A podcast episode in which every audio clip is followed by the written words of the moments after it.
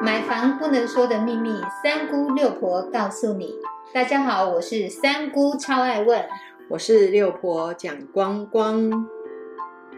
买房一百问第八十五问：预售屋超过交屋期限该怎么办？六婆，快来告诉大家，当预收超过交屋期限时，到底该怎么做才能够保障自己的权利呢？内政部的定型化契约第二十四条的违约处理之法则，他说卖方违反呢建材设备跟其厂牌规格开工及取得使用执照期限之规定者，买方得解除本契约。买方要解除契约，卖方应该要将买方已缴款项呢要退还给买方。如果有延迟的利息，要一并退还，并同意同时赔偿房地总价百分之十五的违约金，但该赔偿的金额超过。已缴交的价款的时候，则以已缴交价款为限。六婆来解释一下，你买了一间呢一千五百万的房子，已经缴了一百万，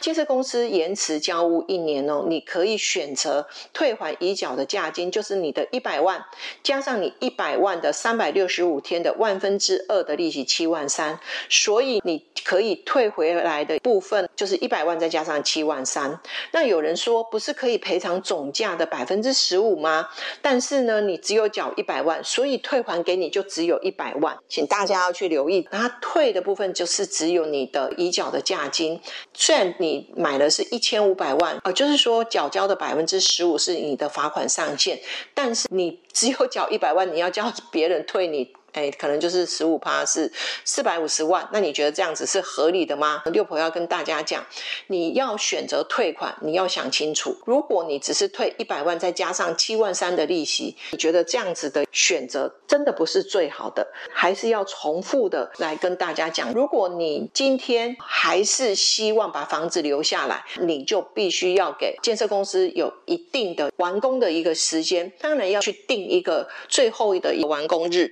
如果还是不行，我们再来把你想要的罚则加上去。比如说，你今天是缴了一百万，当然他一年之后可以完工的话，一百万的部分除了加计我们原先的罚则的七万三，你可不可以跟对方来要求？如果我给了你一年的时间，你还是不能够完工的话，我必须要加倍的去计算。除了就是一百万的部分，我们要去思考是怎么样拿回来这笔钱。建设公司也不要因为盖不了房子，然后选择了就放在那边，你是不是两方都进入了不可说的一个无限循环的？告诉中，如果是这样子的话，你宁可选择在一开始，你觉得建设公司愿意去做退款的动作，是不是你就必须要去先接受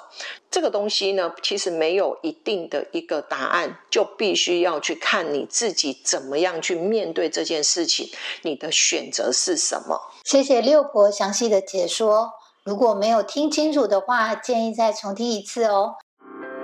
谢谢您的收听。如果你对收听的内容有不了解的地方，欢迎在下面留言，六婆讲光光将会为您解答哦。我们下回见，拜拜，拜拜。